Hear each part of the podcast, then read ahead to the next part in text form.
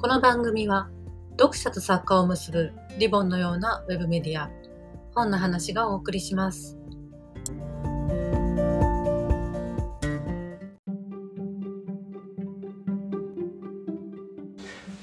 えー、と本日は、えー翻訳のノンフィクションの、あの本についてお届けしたいと思います、えー作品はですね、えーネアンデルタール人は私たちと荒廃した」著者はスバンテ・ペーボというスウェーデンの方なんそうですね。ですけどえっと、これ実は今年せ先だってあの発表されたノーベル賞の医学生理学賞を受賞した方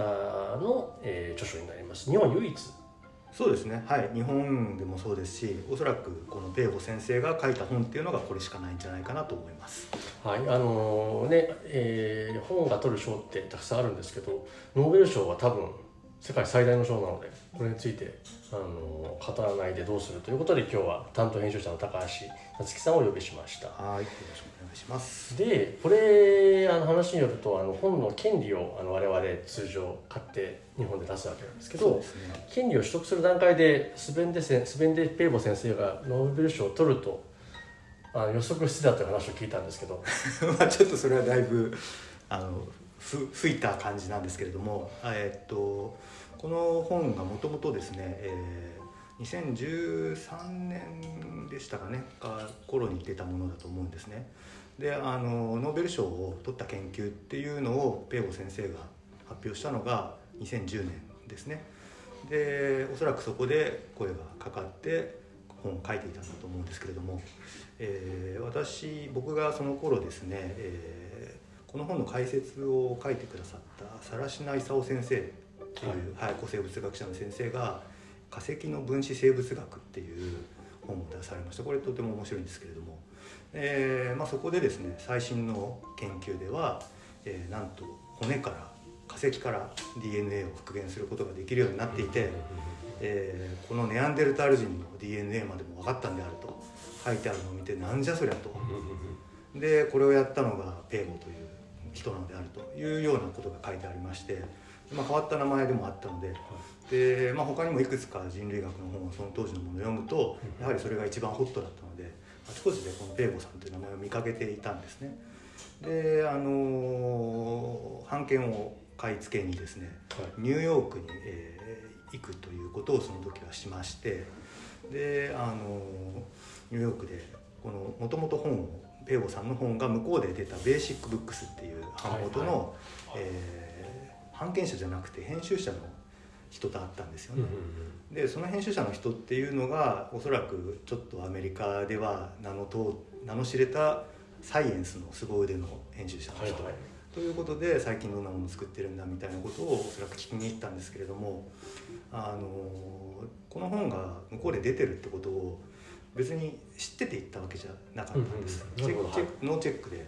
まあ、そのな日本のエージェントとを使わなくて直接、えー交渉しないといけないエージェントブロックマンっていうはい。の本だったものでまだ日本に情報が入ってなかったんだと思うんですよね。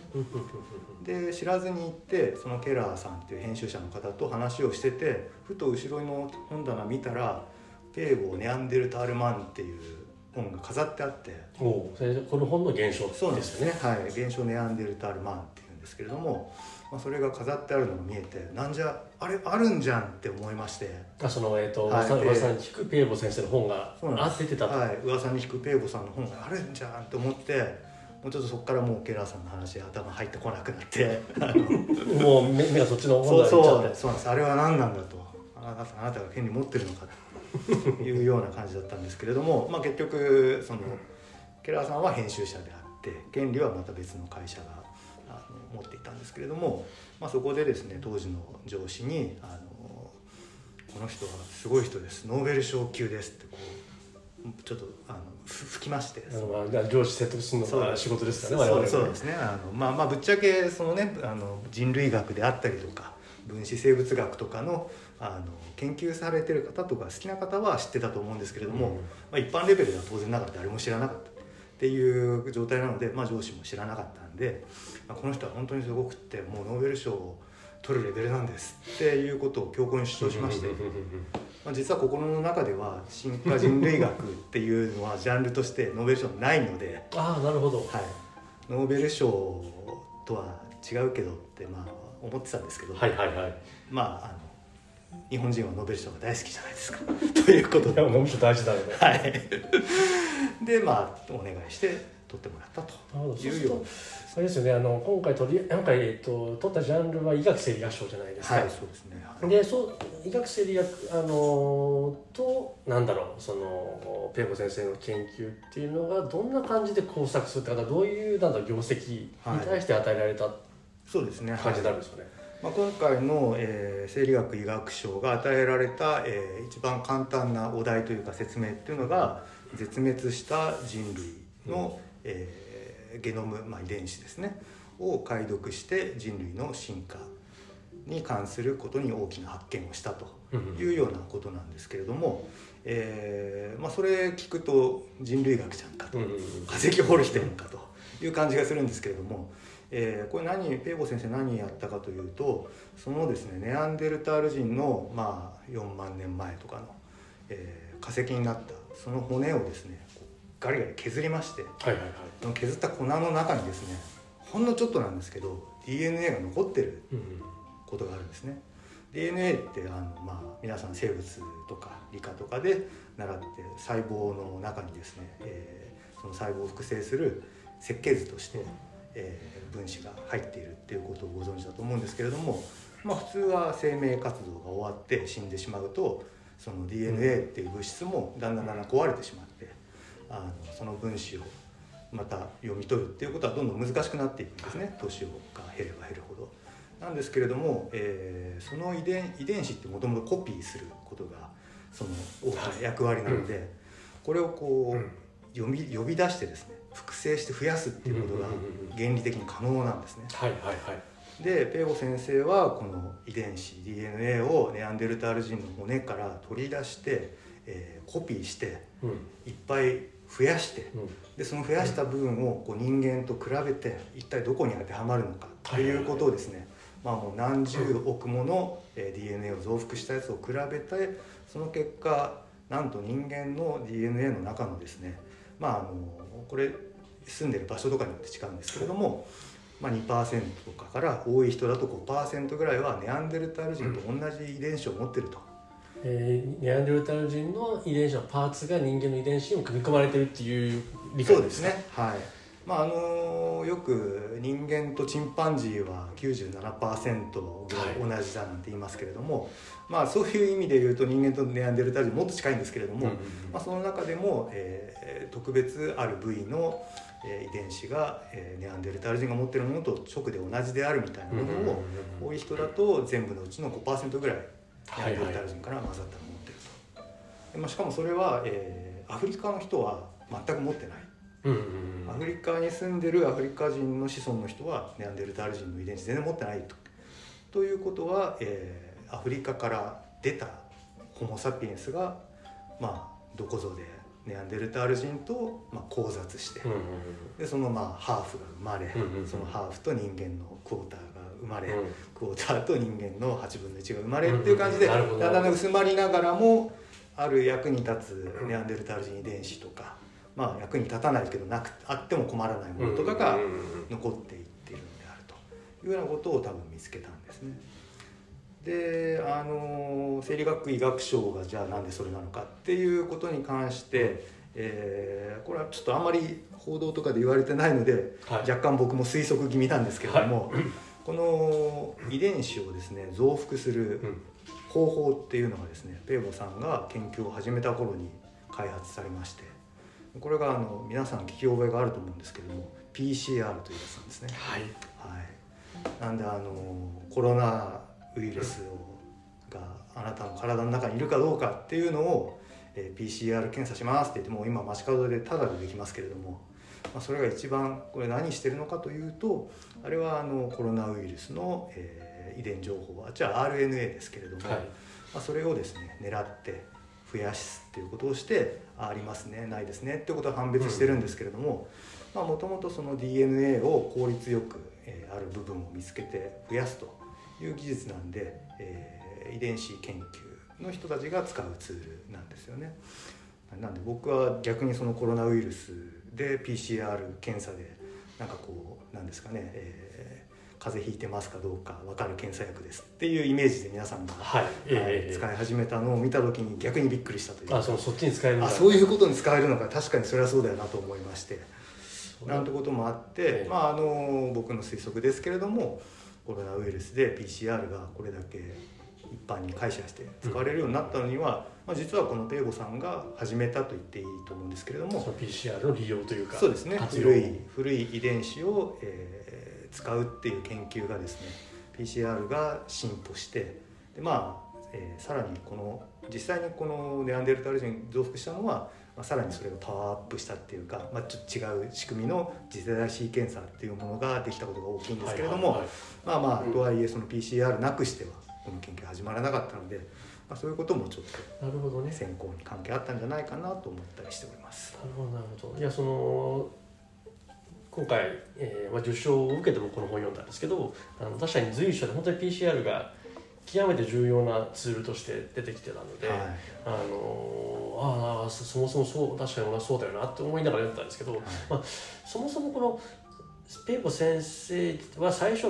エジプトのミイラの DNA かなんかを取ろうとして研究してたんですよね。そうなんですよね。あの分子生物学っていうジャンルに進む前にですねなんかエジプトが好きだったらしくてそういうなんなんて言うんでしょうか。あの歴史学者になりたいと。でエジプト学の、えー、研究室みたいなところに行くんですけれども、はい、そこの研究ジャンルの人たちがどうも全然エキサイティングじゃない、う。ん2年続けて同じ学会に行くと同じ人が同じところで茶飲みながら去年と同じ話してると。いうので、まあ、ちょっと失望してしまって、はい、でそこでこう実はペーボ先生お父さんもあの、えー、科学ノーベル賞を取った科学者なんですけれども。2年続けてノーベル賞。そうそうなんですよね。生化学の方で。ということもこの心のどこかにあって分子生物学の道に進んだんですけれどもそうすると今度はそっちはそっちであのその遺伝子を増幅するっていうことができるというのを知った、うんうんペーボ青年はですね、はい、あれじゃ俺の大好きなミイラから遺伝子取れるんじゃねえだろうかということを思いついちゃったんですね22歳の大学院生の時に。でこう彼何したかというとそれを取れるかどうかちょっと試してみようと思って。そうそうそうそうそう、はい、あの要するにだから劣化した人体組織か人体とかその生物組織から DNA って取れるんだろうかっていうのをあの、まあ、先に実験しなくちゃいけないんだけどかといって人間の死体どうこうできないのでそうなんですよね。あのなんだっけ？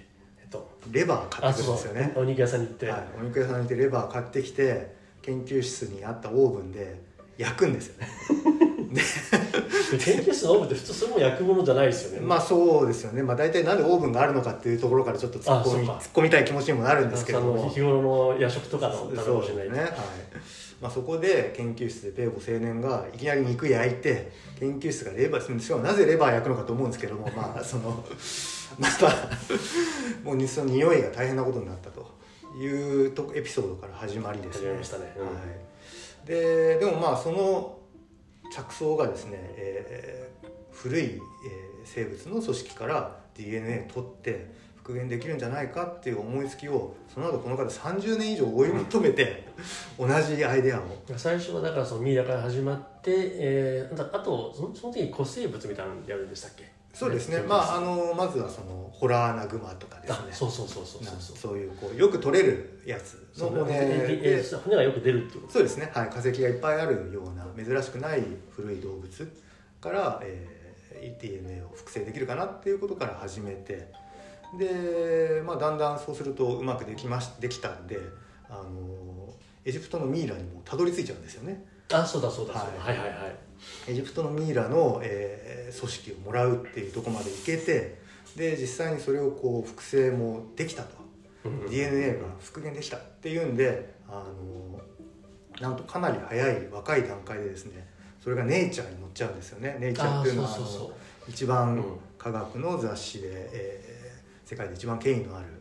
ものです。ネイチャーサイエンスって2つが最も権威のある雑誌なんですけれども、まあ、それに載ってでまあもうそうするとその時に、えー、その古い DNA を研究するっていうことでも一番有名だったアラン・ウィルソンっていうこの方「ミトコンドリア・イブ」っていうね、うん、本の、えー研究をした方で有名なんですけども、まあ、その人とも連絡が取れたりしてもうこれ結構すぐいけちゃうんじゃないかみたいなそういうノリでどんどん研究進めるんですけれども実はこのミイラを複製できたと思ったやつが大変な大間違いで。はい、この古い DNA をですね複製するとやっぱ先ほど申し上げたようにもうバランバランになってる小さいものを無理やり増やすんででしかもその持ってきた古いミイラだったらミイラとか化石だったら化石にはですね何十万何万年もの間にそのバクテリアとかですねが大量に侵入してそいつらも DNA をつ持ってるわけですよね。とかあるいは、えーミイラがですね博物館に置いてあったらそれをこう触ってた学芸員の人のまあ、うんうんうん学芸員の人の唾が飛んだりとか学芸員の人のフケがついたりとかっていうことも起きて、えーものすごいいろんな生き物の DNA がその中にはもうどうしても入っちゃうんですよね。でその混じり込むことを、まあ、汚染って言って、まあ、コンタミネーションって言われるんですけれども、まあ、その日本の研究室の方みんなコンタミコンタミっておっしゃるみたいですけれども、まあ、えーエジプトのミイラを復元できたと思ったやつも後から考えると思いっきり現代人の DNA のコンタミだったと、なるほど。みまあ、はい。見見えませんもんねちっちゃいしね。でしかもエジプトのですねミイラぐらいなんで、まあ、数千年じゃないですか言うても。数千年ぐらい前の人なので現代人とさして違わないから分かんなかったんですよね。違ってるってことが。っていうのもあって、えーそれを大々的に発表できちゃったんですけれども、まあ、後々からよく調べてみるとどうもそれはコンタミした現代人だったろうと。うんなるほどなるほど。これはもう本人も認めていて、はいはい。でそこからもうご本人は、えーコンタミをいかにして防ぐかっていう、うんうん。このことになんかもうすごいですよね。なんすかもうごいんですよなんだろう本。もパラノイアって言ってましたけど。そうです。自分で自分のことパラノイアって書いてますからね。もうとはいえ結局俗世間にあるものが混じっちゃうとそのそこかそうなんらです。れこそ PCR 増やしたりするとはい。もう際限なくそうなんですなっちゃうことですよね。はい、PCR ってすごく感度がいいんだけれども、まあ、その分入り込んでるやつがバンバン増えちゃうんでっていうことがあるみたいで。なんでまあもう変質狂的にですねあのなんていうんですかねエアーカーテンがあってみんな入る時にはこうな防護服を着て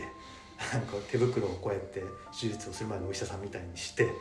でも入って骨を取り触れる人はもう担当者2人だけって決めてとかっていう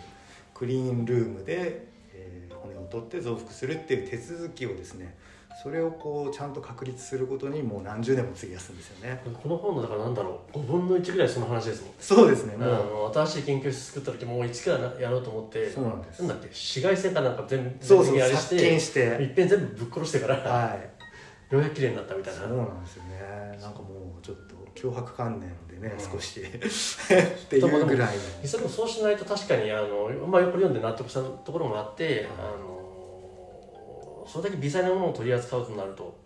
本当にましてほぼ残ってないみたいなものをやるわけなんで、はいですね。かなり確かに神経質にやらないとだからそのそこに限らず彼25年30年ぐらいかはい。研究し続けて今回その受賞に至ったわけですけど、はい。なんだろうあの要するにこれはネアンデルタールのものではないっていう他の可能性を潰すのにすごい手間かかるじゃないですか。そうなんですよね。あのなんだろうえっと例えば、えー人いわゆる我々人間とネアンデルタールの共通の祖先を一回潰しとかないといけないとか、はいはいありとあらゆるあの可能性を潰して、はい。あの最終的な結論に達するっていうあたりの,、あの実際研究者って何やってるのかって僕は完全に文系なんで分かんないんですけど、そういうなんだろう一種お仕事お仕事ものみたいな面白さもあるしそうですねはい。そうであの例えば要するにあの最先端の研究なんであの科学って過去の偉人の巨人の肩に乗って我々は見通すみたいなこと言うじゃないですか、はいそので自分がや一からやったんじゃなくて、はい。先人の上にあの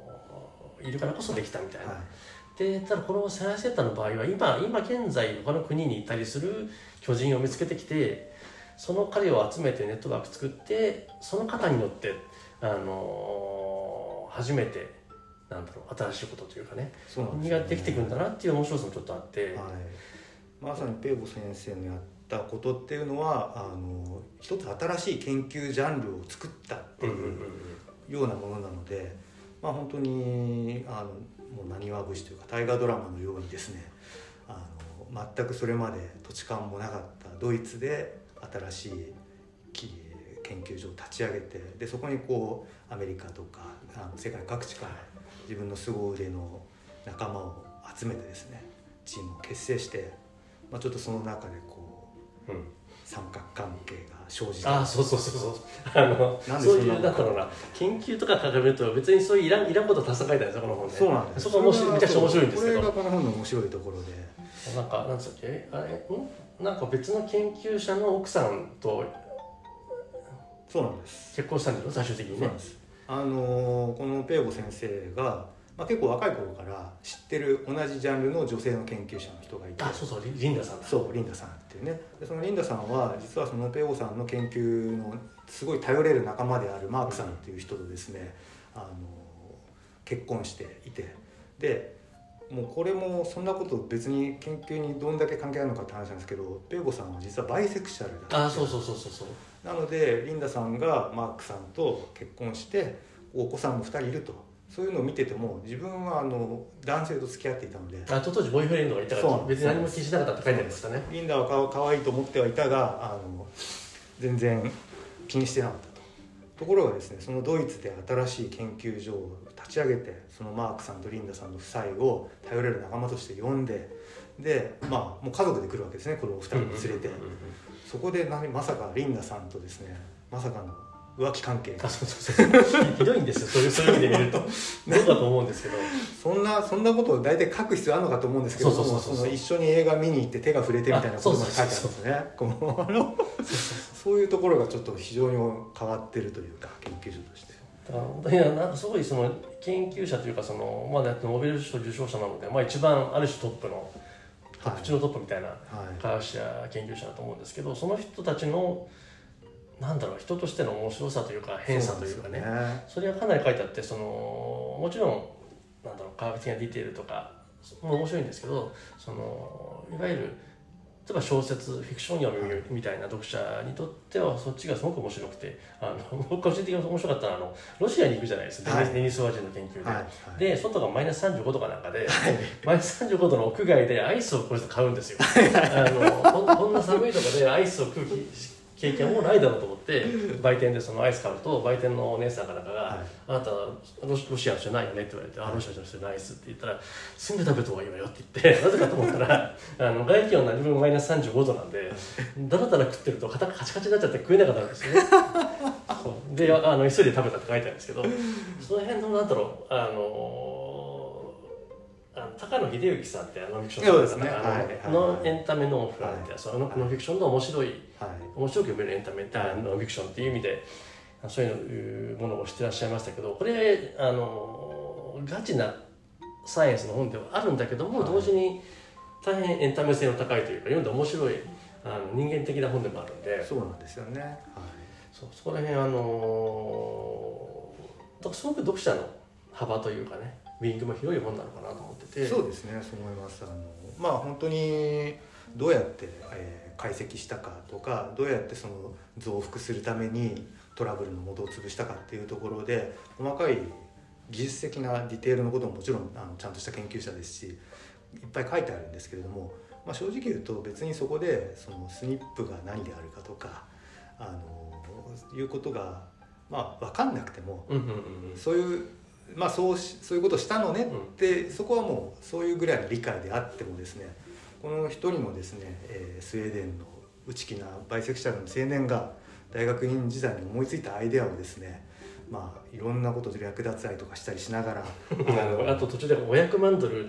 資金集めとかねそういうなんかそのすごろくみたいないろいろ難題が振りかかるんですよね。まだ一人プロジェクト X なんですよね。そうそうそうそう、はいっていう大河ドラマとかなにわ節的なものとして普通に読んで非常に面白いでそういうものが、えー、しかもノーベル賞としてですねあまりノーベル賞が与えられないジャンル基礎研究しかも人類学っていうもので一発逆転で取ったっていうことが本当にすごいなと思いますね。そうだからその、まあ、この本実はちょっと一時的に今品切れちゃって今。これ録音してこれ今この今日この瞬間でしなげちゃってるんですけどあの受賞を機に重版が決まりましておそらくこれが世にこの、えーと、ポッドキャストが配信される頃には多分世の中に出てるんじゃないかなと思いますのであのぜひぜひ大変面白い本なので、はい、科学に関心のある人もない人もあの見ていただければいいなと思っております。はい。最後何かあれば。あはい。えー、そうですね。もうまあ本当に普段このチャンネルを聞かれてる方はどっちかというとね文芸とか、うん、文芸系の方はい、ミステリーがお好きな方とかが多いと思うんですけれどもあのペオ先生リンカーン・ライムにも負けないぐらい微細証拠に演出的にこだわる人の、まあ、ある種そういう探検発見ミステリーみたいなところもあると思いますのでぜひ読んでみていただければと思います、はい、じゃあ文芸春秋スベンダスワンテペーボ。スワンテニャンデルタル人は私たちと交配したあのもうまもなく大重版されるのでよろしくお願いいたしますありがとうございますありがとうございました